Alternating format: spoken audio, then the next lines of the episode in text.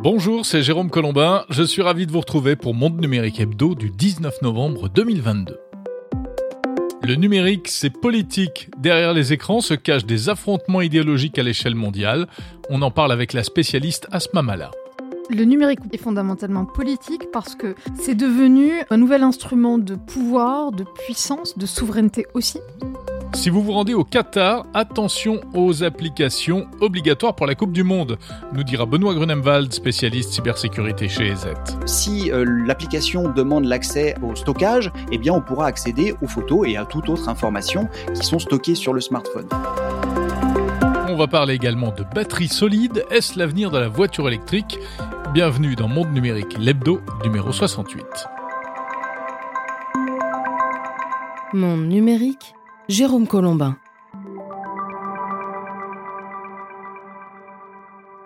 Voilà, un programme chargé, c'est parti pour l'actu.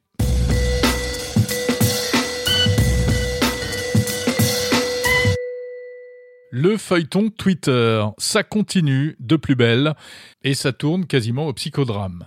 La semaine s'est terminée en apothéose, si l'on peut dire, avec un ultimatum d'Elon Musk demandant aux employés qui étaient encore là, parmi ceux qu'il n'avait pas virés, s'ils étaient prêts à travailler comme des fous. Et s'ils n'étaient pas prêts, eh bien, ils n'avaient qu'à quitter l'entreprise. Résultat, une bonne partie des équipes a préféré quitter le navire, parmi eux notamment euh, les ingénieurs qui travaillaient sur Blue, le pack de services payants dont on a beaucoup parlé, qui devrait entrer en vigueur le 29 novembre.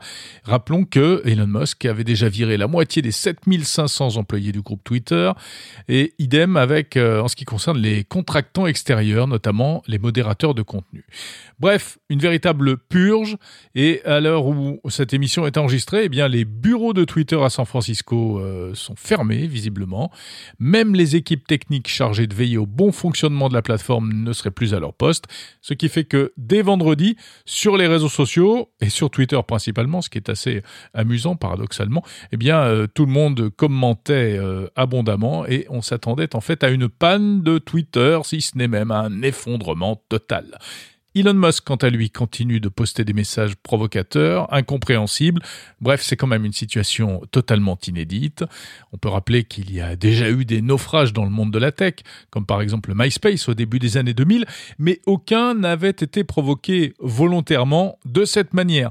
Et puis reste à savoir s'il s'agit vraiment d'un naufrage ou simplement de l'application de la méthode radicale d'Elon Musk basée sur le chaos pour faire table rase du passé et recommencer à zéro afin de créer son fameux Twitter 2.0. L'actualité de la semaine, c'est aussi euh, un autre événement spectaculaire, la faillite de la plateforme de crypto-monnaie FTX un véritable séisme dans euh, le secteur des cryptos euh, qui se retrouve aujourd'hui du coup en pleine ébullition. FTX est l'une des plus grosses plateformes mondiales permettant de trader des crypto-monnaies, c'est-à-dire d'investir hein, dans des monnaies numériques comme le Bitcoin ou l'Ether. Des investisseurs du monde entier, professionnels ou amateurs, y compris français, avaient mis beaucoup d'argent dans FTX, parfois de manière un peu inconsidérée, et aujourd'hui, il semble bien qu'ils aient tout perdu. Que s'est-il passé? Eh bien, le 11 novembre 2022, FTX s'est déclaré en faillite aux États-Unis. Tout s'est écroulé car la société visiblement euh, s'était adonnée à des pratiques un peu douteuses. En fait, elle aurait utilisé l'argent de ses investisseurs pour financer euh, les activités d'une autre société, Alameda Research, située aux Bahamas et spécialisée, elle, dans les opérations financières à haut risque. Derrière cette affaire, un homme, il s'appelle Sam Bankman-Fried, alias SBF, retenez bien ce nom, ou en tout cas ses initiales, c'est le fondateur de FTX, et il semble bien avoir pris pas mal de liberté avec l'argent de ses clients, ce fameux SBF. Les premières investigations révèlent en effet que la gestion de l'entreprise était euh, déplorable, la société n'avait même pas de service de comptabilité en interne, tout était externalisé, et on soupçonne carrément SBF d'avoir détourné de l'argent, ce qui lui aurait permis d'ailleurs à lui et à d'autres membres de la direction de s'acheter des villas aux Bahamas. Bref, un véritable naufrage avec euh, de fortes suspicions de malversation. Le risque, c'est que cette affaire provoque une crise de confiance euh, pour l'ensemble euh, des crypto-monnaies et pour l'ensemble du marché. Même si les professionnels du secteur clament qu'il s'agit d'un cas particulier, qu'il ne faut pas que ça jette sur le discrédit sur toutes les plateformes. N'empêche, d'autres plateformes, comme par exemple la française Coinbase, ont quand même dû bloquer les retraits de leurs clients de peur qu'il y ait une hémorragie. Voilà, un scandale qui rappelle un peu la faillite de la plateforme coréenne Terra Luna en début d'année, qui avait fait perdre quelques 40 millions de dollars aux investisseurs. Le quatrième plus gros ordinateur du monde vient d'être dévoilé et il est français. C'est le groupe Atos euh, qui a donné naissance à son nouveau bébé baptisé Leonardo. Et il est plutôt costaud, Leonardo, avec une puissance de calcul de quelques 174 pétaflops, c'est-à-dire 174 millions de milliards d'opérations par seconde. Ça en fait le quatrième ordinateur le plus puissant au monde et le deuxième en Europe. C'est ce qu'on appelle du HPC, c'est-à-dire High Performance Computing. Leonardo coûte 240 millions de dollars. Il a été installé en Italie euh, au sein d'un consortium interuniversitaire à Bologne et il va servir pour eh bien des calculs euh, de météorologie, aussi pour la recherche, notamment en intelligence artificielle ou en sciences des matériaux. Il sera également utilisé, Leonardo, par d'autres pays européens dans le cadre d'une collaboration baptisée Euro-HPC. Dans sa configuration finale, ce gros joujou pourra même offrir une puissance encore supérieure, jusqu'à 250 pétaflops. Alors, euh, comment ça marche? Ben, En fait, c'est une combinaison de processeurs euh, classiques, si l'on peut dire, même s'ils sont les plus puissants, euh, des marques Intel et Nvidia. Il peut y en avoir jusqu'à 10 000 selon la configuration ce qui au passage d'ailleurs fait de Leonardo aussi un gouffre énergétique, hein, à la fois pour son fonctionnement et pour son refroidissement, même si Atos affirme avoir développé une technologie de refroidissement par eau qui serait dix fois plus efficace que le refroidissement par air. Voilà, euh, une performance technique, mais euh, pas seulement, puisque derrière, bien sûr, il y a un enjeu industriel, il y a un véritable marché des supercalculateurs au niveau mondial, et le français, Atos, espère renforcer sa position sur ce marché, notamment par rapport à HP ou à Lenovo. Euh, Atos est actuellement troisième mondial.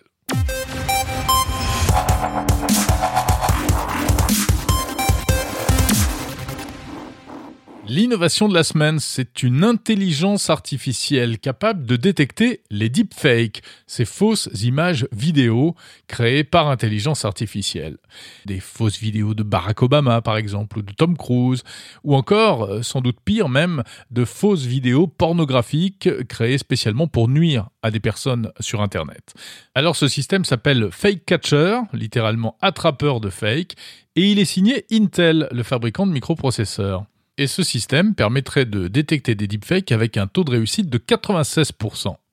Alors il existe déjà des systèmes de détection de fausses images et de fausses vidéos, mais qui fonctionnent en analysant les pixels les uns par rapport aux autres pour essayer de trouver ce qui ne va pas. Intel explique que son système est différent et plus performant car lui il recherche des indices authentiques, c'est-à-dire qu'il se base sur de minuscules détails physiques comme par exemple d'infimes changements de couleur de la peau correspondant au flux sanguin ou encore à des variations de la couleur des yeux. Et eh bien donc en comparant cela entre euh, les deepfakes et euh, de véritables vidéos, euh, Fake Catcher serait donc capable de dire ce qui est vrai et ce qui est faux. Sa particularité c'est qu'il peut fonctionner en temps réel à condition d'avoir la puissance de calcul suffisante, bien entendu. Donc c'est une technologie qui pourrait intéresser eh bien, des médias ou euh, des ONG, des organisations non gouvernementales, pour euh, débusquer des deepfakes et ainsi lutter contre les tentatives de propagande à base de fausses images.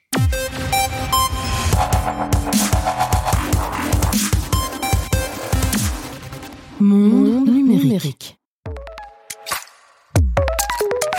Il est temps de passer aux interviews de la semaine de Monde Numérique. Je vous le disais dans le sommaire, on va donc parler de cybersécurité cette semaine à l'occasion de la Coupe du Monde de football au Qatar.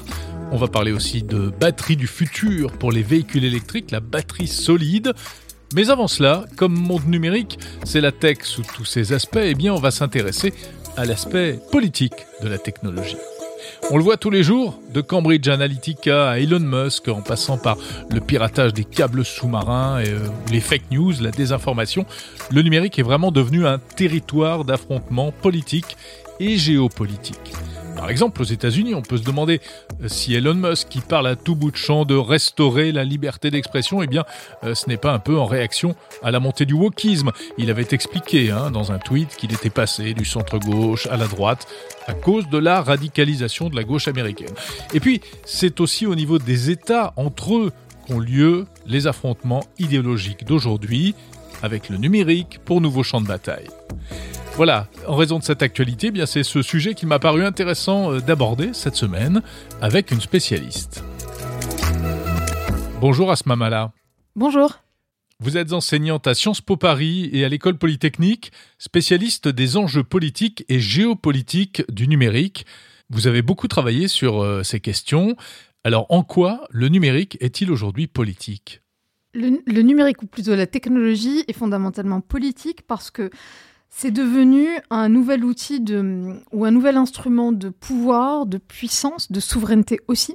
C'est autour de ça que se cristallisent un certain nombre de combats, de guerres, de courses technologiques notamment, et surtout une course hégémonique qu'on voit apparaître et qui est en train de vraiment prendre une puissance assez extraordinaire entre la Chine et les États-Unis. Cristallisée récemment autour des semi-conducteurs, mais pas que. Euh, la conquête spatiale, euh, les questions de cloud, la question de la donnée, de la data, etc. Et c'est en ça que la technologie fondamentale, elle est vectrice d'une vision du monde et d'une idéologie. C'est-à-dire que Internet aujourd'hui n'est plus uni, il est euh, bipolarisé. Il est multipolarisé. Euh, ce que vous décrivez, c'est euh, ce qu'on appelle le splinternet. Alors le splinternet, il n'y a pas de consensus sur sa définition encore tout à fait claire. il y a en tout cas beaucoup de, réflexions, de, batailles sémantiques et même en réalité opérationnelles. À partir de quand commence ce, ce splinternet? Quand est-ce que ça se termine? Sur quelle couche du cyberespace il se joue, etc. En gros, ce qu'on entend par le splinternet, c'est la fragmentation alors ne surtout pas dire balkanisation, ça ferait du mal euh, au, au, Balkan. Au, Balkan. Mais euh, la fragmentation de l'Internet euh, global et dans son, dans, une, dans son utopie, pardon, dans son projet initial, en autant finalement de blocs idéologiques. Et du coup, quand on reprend les trois grandes couches de façon très macro du cyberespace, la couche infrastructures solides, les infras, les data centers, les satellites, les câbles sous-marins, la couche vraiment des systèmes d'information et des protocoles, et enfin la couche, disons, sémantique et applicative, euh, on voit apparaître de façon plus ou moins forte, de plus ou moins profonde, une fragmentation. Et là, ce qu'on voit apparaître, c'est la Chine, qui a vraiment développé pratiquement un Internet sous un format d'intranet dès la fin des années 90 derrière son firewall et avec son propre écosystème et les fameux BATX, mais pas que. Les géants numériques chinois. Les géants numériques chinois, mais pas que. C'est-à-dire que euh, ils ont été en, en, odeur de sainteté pendant très longtemps, et là les relations commencent à être un tout petit peu plus compliquées. Le PCC essaye de les remettre vraiment sous le haut pas et euh, avec tout un tas d'instruments, qu'ils soient juridiques, euh, la disparition de Jack Ma. La disparition de Jack Ma, le fondateur d'Alibaba. L'arme aussi euh, juridique, les sanctions, les amendes qui, qui, ont été infligées aux, aux sont, sont assez importantes. et puis, ils font en ce moment, en tout cas, ils font pousser une nouvelle génération de ce qu'ils appellent eux les Little Giants, qui sont censés être ces startups disruptives qui vont vraiment se positionner sur les, secteurs stratégiques de la tech, l'IA, le quantique, le cyber par exemple. Hmm. Pour les prochaines générations, et notamment pour les usages, parce que vous savez que la technologie est duale, essentiellement pour les usages militaires ce qui explique aussi la compétition et aujourd'hui même une forme de guerre technologique entre guillemets euh, entre les États-Unis et la Chine. Les États-Unis sont très euh, aujourd'hui euh, inquiets de ça et on sont en train de mettre en place tout un tas de stratégies de coercition et de pour isoler et bloquer le développement de la Chine. Mais donc je reviens sur mon splinternet. Donc vous avez ce bloc chinois qui est relativement autonome, pas tout à fait, mais relativement.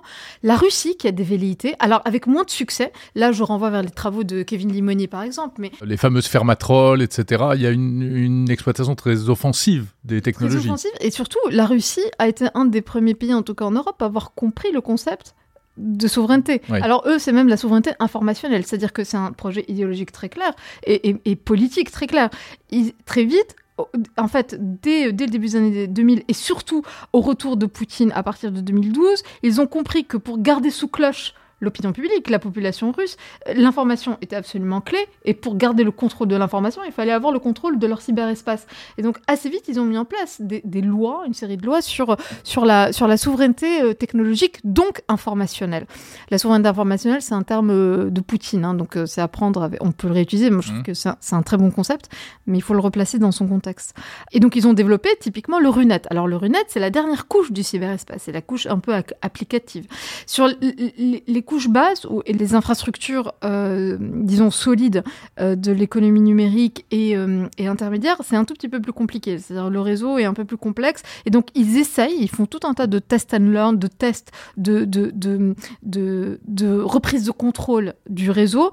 c'est en cours. Ils n'ont pas tout à fait réussi. Mais en tout cas, l'objectif est bien d'avoir cet espace ou cette sphère informationnelle sous contrôle. L'Iran aussi a une stratégie. Mhm de, de, disons, de découplage euh, technologique et numérique. Et puis enfin, nous, le camp, le camp occidental. Et le camp occidental, ça ne veut rien dire. Il y a les États-Unis qui sont la première puissance mondiale.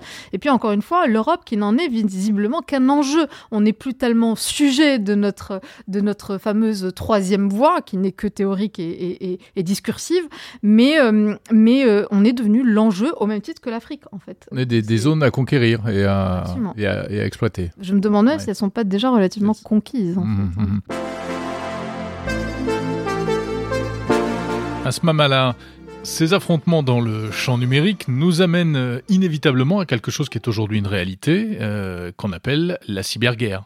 Oui, alors, mmh. la guerre cyber, ou en tout cas le cyber, apporte une cinquième dimension à la guerre conventionnelle, au même titre que terre, mer, air, espace. Et donc la cinquième dimension, c'est le cyber. Le cyberespace, ce sont les fameuses trois couches. Et donc sur les trois couches se joue aussi la guerre. Sur la couche de l'infrastructure, c'est jouer la question des câbles sous-marins. Est-ce que les Russes vont couper ou pas? C'est jouer la question du, du bombardement de data centers ils, ont pu le faire. Se joue la question des satellites, et notamment Starlink. Et on retrouve Musk dans notre histoire, mhm. euh, dans la guerre d'Ukraine. Et typiquement, il y a quelques... La semaine dernière, vous avez le ministère des Affaires étrangères russe qui a sorti un communiqué disant qu'il ne comprenait pas que dans le cas d'une guerre militaire de haute intensité classique, des, satellites civils soient utilisés comme armes de guerre ou, d'accompagnement. Et donc, ne, ne s'interdisait pas la possibilité d'attaquer Starlink entre autres. Hmm. Euh, ils, n'ont pas nominativement désigné Starlink, mais on comprend qu'il s'agit de Starlink, de Starlink. Donc la guerre se joue euh, d'abord dans le champ cyber sur la couche infra. Sur la couche euh, des protocoles et des systèmes d'information. Là, vous avez les très classiques cyberattaques sur lesquelles aujourd'hui on a encore assez peu de recul sur pourquoi on n'a pas eu ce grand chaos, euh, euh, cette fameuse cyberguerre que tout le monde attendait tant, où, on croyait vraiment que la guerre d'Ukraine, en février dernier, allait être vraiment le, laboratoire, l'espèce de, de, point culminant avec des cyberattaques absolument extraordinaires. Enfin. Alors il y en a eu, mais il y a des, petites choses. Enfin, c'était plutôt des petites choses. Alors pourquoi Et pourquoi? Il y a un certain nombre d'hypothèses qui circulent. Est-ce que c'est parce que euh, l'armée ukrainienne a été suffisamment aidée mmh. et suffisamment résiliente? Parce qu'en fait, euh, l'Ukraine euh, fait l'objet d'attaques et de cyberattaques de la part de la Russie depuis 2014 en réalité, ou même encore avant. Et donc, est-ce qu'ils ont développé une force? En fait, ils arrivent à se défendre, quoi. Une défense, absolument, avec l'aide des Américains, euh, le, le, le, Cyber Command d'une part et Microsoft a aussi pas mal aidé. Le fameux rapport Microsoft qui est assez euh, polémique, mais en tout cas qui a le mérite d'exister, qui explique et qui fait l'état des lieux de, de, des cyberattaques et de comment Microsoft a aidé euh, le gouvernement ukrainien à à répondre et à mhm. éviter et à monitorer ces cyberattaques. Donc, le champ des cyberattaques, ça peut être la résilience ukrainienne avec l'aide des Occidentaux et des Américains en particulier. Ça peut être la difficulté euh, pour la Russie mais qu'on retrouve dans tout un tas d'autres pays comme Israël, comme les États-Unis, d'intégrer le, réflexe cyber dans la chaîne de commandement militaire classique. Mmh. peut être aussi une hypothèse. On n'est peut-être pas encore assez mûr sur l'arme cyber, vraiment, en temps de guerre. Et puis la troisième possibilité, c'est tout simplement que euh, ben, euh, on a peut-être surestimé les forces russes, tout simplement euh, à voir. Et ça, c'est le recul et c'est le temps qui va nous le dire. Quand il y a eu les attaques de Stuxnet euh, en Iran euh, fomentées par, euh, par les États-Unis, on a fini par avoir le fin mot de l'histoire deux ans plus tard. Donc, c'était pas la même époque. C'était une autre époque. C'était une autre époque, mais je pense malgré On était au virus introduit par les clés USB, etc. C'est vrai. Mais, mais les secrets euh, euh, sont arrivés vraiment au fur et à mesure et réellement, on, on a fini vraiment par comprendre tout ce qui s'était passé Oui. vraiment longtemps plus tard. Mm. Euh, donc, on verra quelle, quelle est l'hypothèse prédominante. Et puis enfin, je termine. Ouais. La guerre informationnelle ou la lutte informationnelle sur la couche des réseaux sociaux, des applicatifs, euh, de la dernière couche du cyberespace. Ouais, le- ce qui relève presque du, du soft power, enfin du, de la- de De, l'influence. de l'ingérence pure, De l'influence pure. Là, je renvoie vers les excellents travaux de l'IRSEM qui ont sorti deux rapports, mais vraiment à lire parce qu'ils sont passionnants, notamment sur les stratégies de désinformation russe, où ils expliquent vraiment, mais par le menu, comment est-ce que euh, la Russie, mais aussi les groupes para-étatiques autour du Kremlin, ou même pas, euh, pas directement affiliés au Kremlin, organisent de façon très industrielle la désinformation et les, et les campagnes d'ingérence. Et alors, euh, Les fameuses fermatrolles.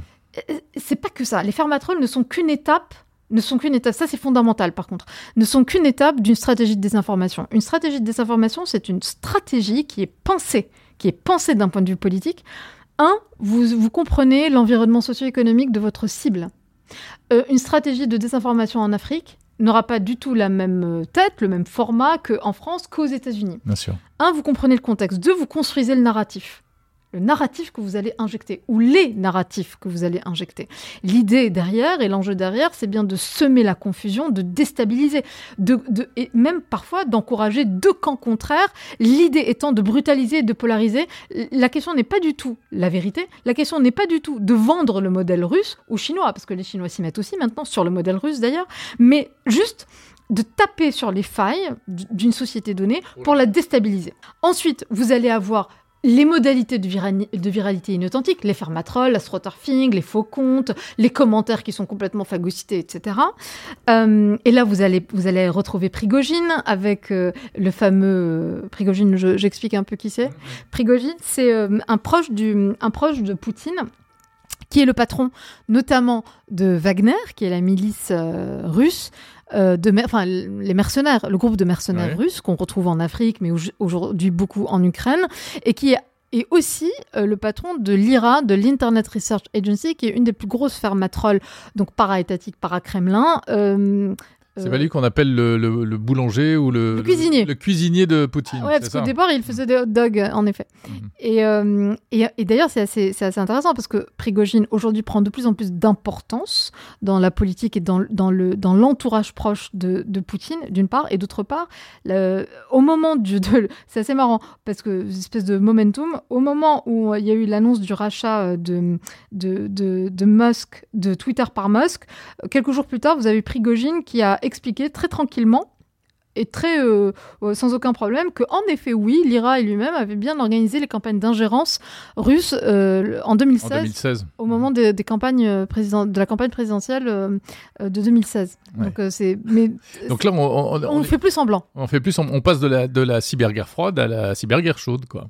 Euh, à la cyberguerre euh, je m'en fous. À la cyberguerre j'assume. À la cyberguerre bas les masques en fait vraiment. Ouais. et c'est assez intéressant d'ailleurs parce que on, on va plus faire semblant là hein, donc euh, on le fait et c'est assumé. Donc voilà un peu alors, est-ce que les champs de, de la guerre dans le cyber Donc les trois strates euh, que vous décrivez sur cette... euh, et ce- interdépendantes, hein, on, on peut les combiner. Et dernière chose quand même sur la désinformation, Ouais. ce sont des stratégies, un, à bas coût, et deux, qui se, qui se font sur le temps long. Ceux qui racontent que c'est du désordre informationnel ou le chaos informationnel, non, le chaos informationnel, ce n'est que la conséquence voulue et volontaire et intentionnelle d'une stratégie pensée.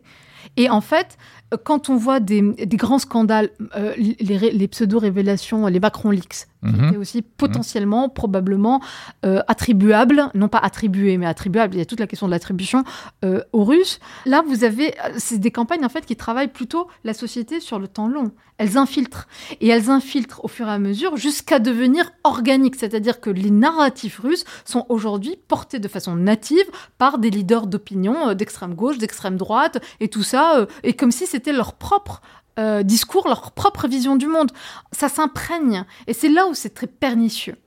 Question, question bête, qui est le plus fort dans l'histoire? Qui a le, le leadership aujourd'hui, d'après vous? Euh, tout dépend de ce dont on parle. Sur les questions cyber, les États-Unis sont très bons. L'Israël se débrouille très très très bien. Les logiciels espions, c'est fondamental et c'est impressionnant parce que ça raconte aussi d'autres choses du système qui est en train de se mettre en place euh, et de ce qu'est l'État et de ce que doit être l'État. Euh, parce que c'est ça la question fondamentale derrière, c'est qu'est-ce que ces géants technologiques, par toute leur multiplicité et ambivalence de rôle racontent non pas d'eux-mêmes, mais de l'État, de ce Hmm. qu'est l'État.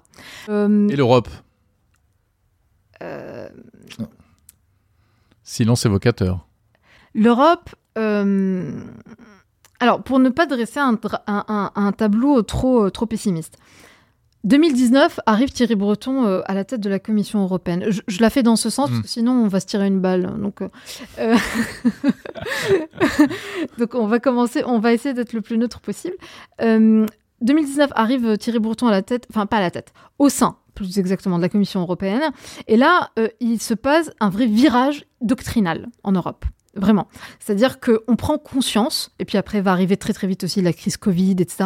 On prend conscience de nos faiblesses et de l'enjeu de la souveraineté, notamment technologique, mais pas que. Vous allez avoir les mêmes prises de conscience dans l'énergie, l'alimentaire, enfin l'agroalimentaire, etc. Donc dans le domaine technologique, euh, il y a une prise de conscience. Ce que, en fait, euh, Emmanuel Macron va appeler l'autonomie stratégique à juste titre. On va peut-être revenir sur euh, pourquoi c'est Mhm. plus juste de parler d'autonomie stratégique que de souveraineté. Donc à partir de là, vous avez une prise de conscience, un certain nombre de choses qui sont qui sont qui sont qui sont prises, de, déci- de décisions qui sont prises.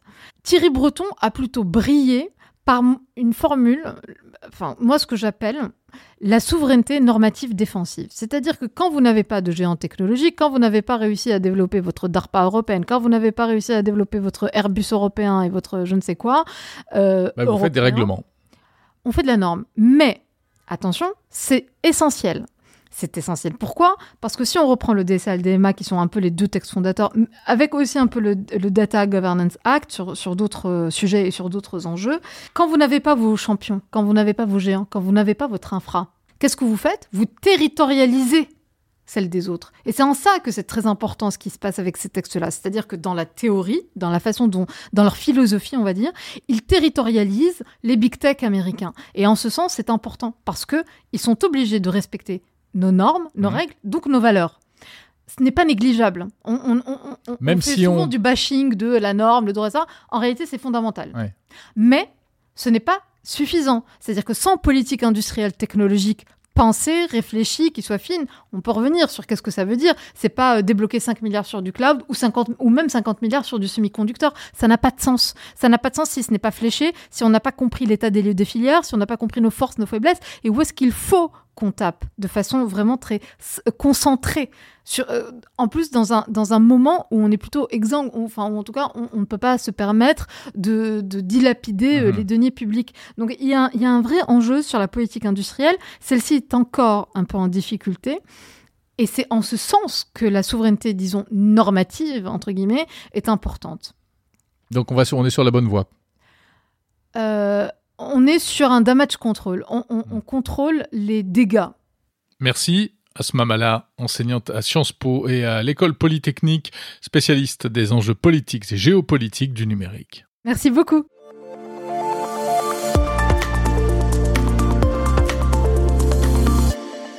On va rester un peu dans le même sujet avec une actualité euh, en matière de cybersécurité. Bonjour Benoît Grunemwald. Bonjour Jérôme. Benoît Grunemwald, spécialiste cybersécurité chez EZ, partenaire de Monde Numérique, pour aborder chaque mois un sujet lié à la cybersécurité. Alors, le Qatar, la Coupe du Monde de football, a conduit la CNIL, la Commission nationale informatique et liberté française, euh, à émettre une recommandation pour les Français se rendant sur place en leur conseillant d'utiliser un autre smartphone que leur appareil habituel à cause de deux petites applications euh, euh, obligatoires à télécharger sur place. Euh, de quoi s'agit-il exactement, Benoît? Donc ces deux logiciels permettent l'accès au, au match euh, en tant que spectateur et permettent également de valider votre euh, passe sanitaire euh, pour le Covid. Mais le problème, c'est qu'il y a suspicion d'espionnage. Alors ces logiciels vont, euh, comme tout logiciel, lorsqu'ils seront installés sur votre smartphone, demander un certain nombre de permissions. Euh, il se trouve qu'à ce jour, nous n'avons pas d'analyse précise de ce que peuvent faire le- les logiciels. Par contre, ce qui est sûr, c'est que euh, à distance, n'importe quel éditeur de logiciel peut récupérer un certain nombre d'informations sur le smartphone sur lequel il était installé. Euh, si euh, l'application demande l'accès aux contacts, eh bien les contacts peuvent être aussi euh, exfiltrés. Si on demande l'accès au stockage, eh bien on pourra accéder aux photos et à toute autre information qui sont stockées sur le smartphone. Donc le, la CNIL a fait preuve de prudence en avertissant ses ressortissants qui vont se rendre au Qatar que le, la zone géographique dans laquelle ils vont se trouver n'est pas une zone qui partage les mêmes valeurs que la France et l'Europe en termes de protection des données et également de liberté euh, quant euh, aux, libertés, aux libertés intrinsèques humaines. Euh, notamment, il rappelle l'importance de ne pas filmer ou de ne pas prendre en photo des éléments jugés sensibles et de se conformer aux règles qui sont celles du pays en question. Alors ça, c'est pour le Qatar, euh, Benoît Grenemwald. En Iran, euh, eh bien, vous avez identifié, vous, chez EZ, un système euh, de surveillance massive également, qui s'appelle Furball. De quoi s'agit-il?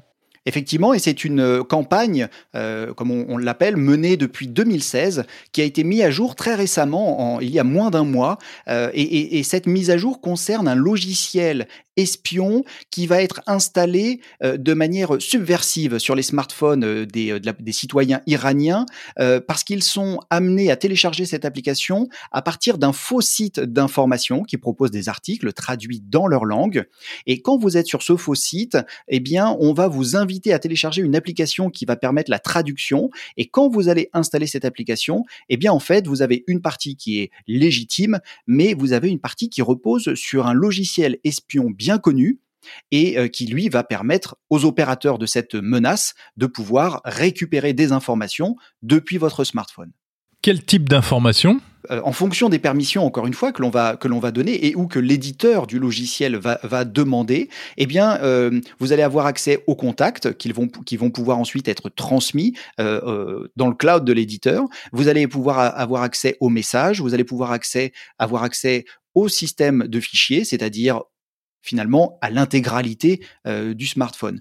Et, et, ce qui est vraiment euh, dangereux, c'est que lorsque vous installez ce type de logiciel, eh bien, vous allez par défaut, comme on le conseille régulièrement, mettre à jour le logiciel. Et au moment où vous allez l'installer, peut-être que ces fonctionnalités vont être limitées, mais quand vous allez faire des mises à jour, eh bien, l'éditeur va pouvoir euh, rajouter différentes fonctionnalités qui vont lui permettre d'en savoir encore plus et d'être encore plus curieux et de rentrer plus profondément dans votre smartphone. Alors ça, ça, concerne les personnes qui vivent dans ces pays, donc. Hein. Mais pour euh, les voyageurs euh, qui se rendent sur place, euh, quelles sont les bonnes pratiques à adopter?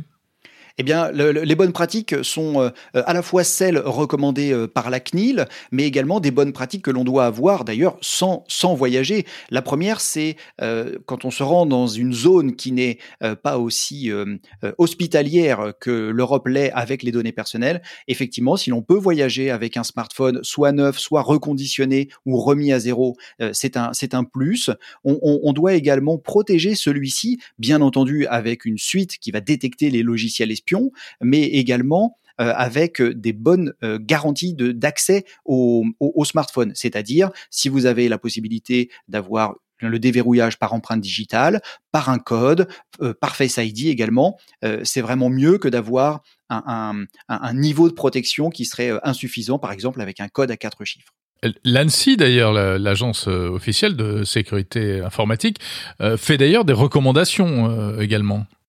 Effectivement. Euh, alors ces recommandations sont plutôt destinées aux, travailleurs qui voyagent dans ces, dans ces zones-là pour protéger leurs secrets industriels, mais on peut très aisément faire le lien avec des bonnes pratiques pour nous, particuliers, euh, et, euh, et, des recommandations qui sont d'ailleurs similaires. Ils ont, depuis 2014, émis un passeport qui euh, regroupe neuf conseils euh, à destination de ces voyageurs. Et, et, dans ces conseils, on va avoir des, des similarités telles que voyager avec un ordinateur qui est dédié au voyage, sauvegardez vos données avant d'y aller, n'emmenez pas des données personnelles, verrouillez, gardez un œil en permanence sur votre, sur votre matériel. Et bien entendu, ce que l'on peut d'ailleurs rencontrer euh, aujourd'hui et au quotidien, ne vous connectez pas à des Wi-Fi que vous ne connaissez pas, ne branchez pas euh, des éléments de type USB ou stockage amovible que vous ne connaissez pas et ou que l'on vous aurait offert. Euh, certaines certaines euh, histoires d'ailleurs euh, racontent que beaucoup de, cadeaux sous forme USB contiennent bien plus que le joli petit cadeau physique qu'il qu'il est. Et eh oui, il faut parfois se méfier de certains cadeaux. Merci Benoît Grenemwald, expert cybersécurité chez EZ.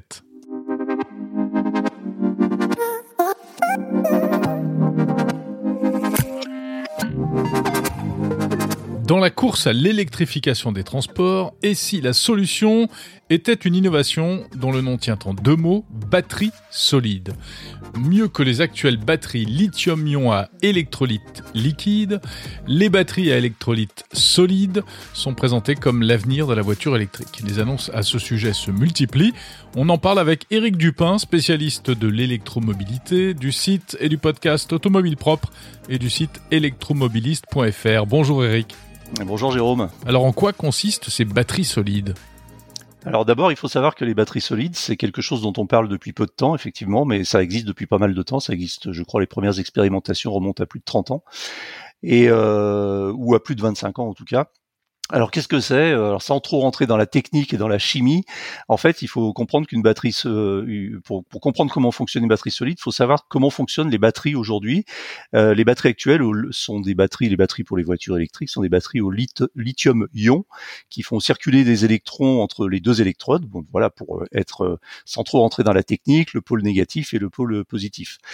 Euh, dans une batterie lithium-ion, cet électrolyte est liquide, c'est-à-dire qu'en fait, euh, les ions euh, circulent dans un, euh, électrolyte qui est une substance chimique à base de sel la plupart du temps. Euh, la batterie tout solide, eh ben c'est euh, une batterie euh, dans laquelle il n'y a plus de liquide, il n'y a plus d'électrolyte, et en fait on utilise un, matériau solide, une sorte de polymère, qui va conduire bah, l'électricité entre l'anode et la cathode. Voilà pour la partie technique. Alors effectivement c'est pas super récent, mais les constructeurs de voitures électriques s'y intéressent maintenant beaucoup parce que c'est plein de promesses avec des enjeux qui sont effectivement très intéressants, des enjeux industriels et puis d'usage Et quels sont les avantages, Eric, de ces batteries solides? Alors, il y a des avantages théoriques. Je dis théoriques parce qu'on est toujours en phase d'expérimentation, même si certains constructeurs ont commencé à, passer euh, aux expérimentations euh, roulantes, mais euh, avec des batteries, alors qui sont pas complètement des batteries solides, mais des batteries semi-solides.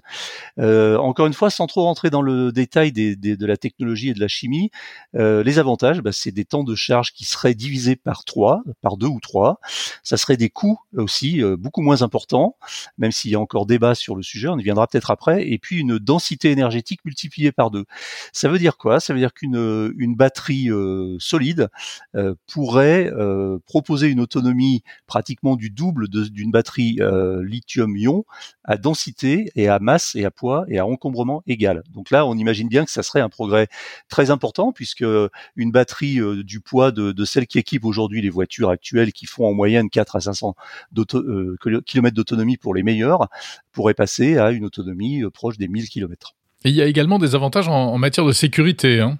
Ouais, ouais, complètement. Il y a des avantages en termes de sécurité puisqu'on sait que les batteries actuelles au, lithium-ion euh, ont parfois des risques d'emballement thermique. On le connaît. On a eu plein d'exemples de batteries qui se sont euh, qui se sont enflammées, euh, qui ont pris feu, avec des départs de feu, que ce soit dans les téléphones ou dans les plus gênants dans, dans des voitures. Avec avec les batteries solides, il n'y aurait plus ce risque puisque la, le polymère solide n'aurait pas de risque d'inflammation. Alors, en ce qui concerne l'industrie, où est-ce qu'on en est? On sait que des constructeurs, donc, commencent à s'y intéresser vraiment. Oui, alors euh, bah, les constructeurs commencent à, s'y mettre, à se pencher sérieusement sur la question. Alors en fait, c'est plutôt arrivé par l'innovation euh, des startups. C'est-à-dire qu'il y a euh, plusieurs startups aujourd'hui qui se sont mobilisées sur le sujet de la batterie solide et qui sont déjà très en avance sur le sujet. Et en fait, les constructeurs aujourd'hui, qui sont des, gros industriels, eh bien rentrent sur la batterie solide par le biais de l'innovation dans les startups, soit en prenant des parts dans des startups qui sont spécialisées dans les batteries solides euh, soit en, peut-être en les rachetant. Alors dans les startups les plus euh, en vue aujourd'hui, il y a Prologium qui est une startup euh, basée à Taïwan si, si ma mémoire est bonne, et puis QuantumScape qui est une startup américaine.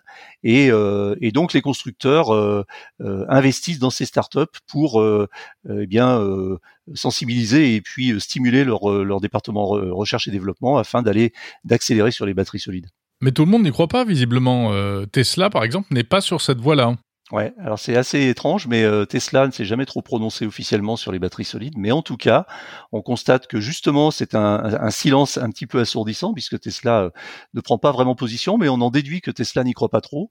Et euh, une des autres preuves que Tesla n'y croirait pas trop, c'est que pour l'instant, il semblerait que la marque américaine n'ait absolument pas lancé d'investissement ou de recherche et développement sur les batteries solides. En tout cas, officiellement. On imagine bien que dans les, laboratoires de Tesla, il y a certainement des tests qui sont faits. Mais en tout cas, euh, Tesla semble plutôt vouloir euh, investir dans sa technologie des batteries 4680, qui sont des batteries euh, un petit peu plus grosses et proposant jusqu'à 16% de densité énergétique supplémentaire. Donc en fait, voilà, Tesla continue un peu à tracer son sillon, à suivre sa propre voie. espérons pour eux que ça ne soit pas le début d'un déclin ou d'une prise de retard sur sur les, les enjeux autour de la batterie solide. Éric Dupin, ça veut dire qu'avec euh, ces batteries solides, on aurait euh, sans doute moins besoin de, euh, de lithium, hein, cet or blanc, hein, comme on l'appelle, après lequel tout le monde court aujourd'hui euh, oui, alors euh, effectivement, on aura moins besoin de lithium, mais on aura toujours besoin euh, de matériaux spécifiques pour les batteries solides. Alors, je ne suis pas spécialiste à ce point de la chimie pour pouvoir, comme ça, parler des, enjeux énergétiques, mais en tout cas, effectivement, ça libérerait probablement les constructeurs et puis ben, les enjeux environnementaux de ce besoin impérieux qu'on a aujourd'hui de lithium pour, pour nourrir les batteries des voitures électriques, entre autres. Alors, est-ce qu'on sait un peu où en sont les Européens dans cette course à la batterie solide? Alors ils s'y intéressent, ils regardent. Euh, je crois que le groupe Stellantis regarde ça de près, a même investi. Ce qui est assez marrant d'ailleurs, c'est que euh, l'un des premiers utilisateurs et l'un des premiers euh, oui, euh, metteur au point des, batteries euh, solides, c'est Bolloré avec sa Blue Car, qui est une voiture alimentée à la batterie solide, mais qui pose des problèmes parce que c'était, ils étaient un petit peu en avance et la, voiture est pas complètement, la, technologie n'est pas complètement au point, c'est ce qu'on disait tout à l'heure, et ce sont des voitures qui ont besoin d'être branchées en permanence pour garder les batteries en température Sinon, celle-ci se, se, décharge complètement très vite. Donc, ça, ça, ça prouve qu'il y a encore, euh, encore un petit peu loin de la coupe aux lèvres et que cette technologie euh, très prometteuse n'est pas totalement au point. Et c'est la raison pour laquelle euh, les constructeurs visent plutôt un horizon 2025, 2028 pour Nissan, voire 2030 pour les autres. Merci beaucoup Éric Dupin, spécialiste de l'électromobilité que l'on retrouve donc sur le site et dans le podcast Automobile Propre et également sur le site électromobiliste.fr.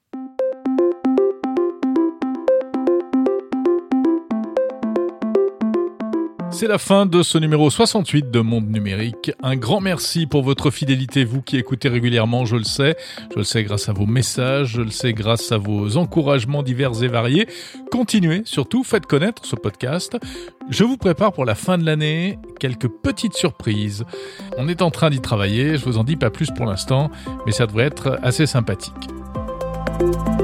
Je vous rappelle que vous pouvez retrouver toutes les interviews de Monde Numérique en version intégrale et en épisodes séparés, euh, tout simplement dans la liste des épisodes sur le podcast Monde Numérique.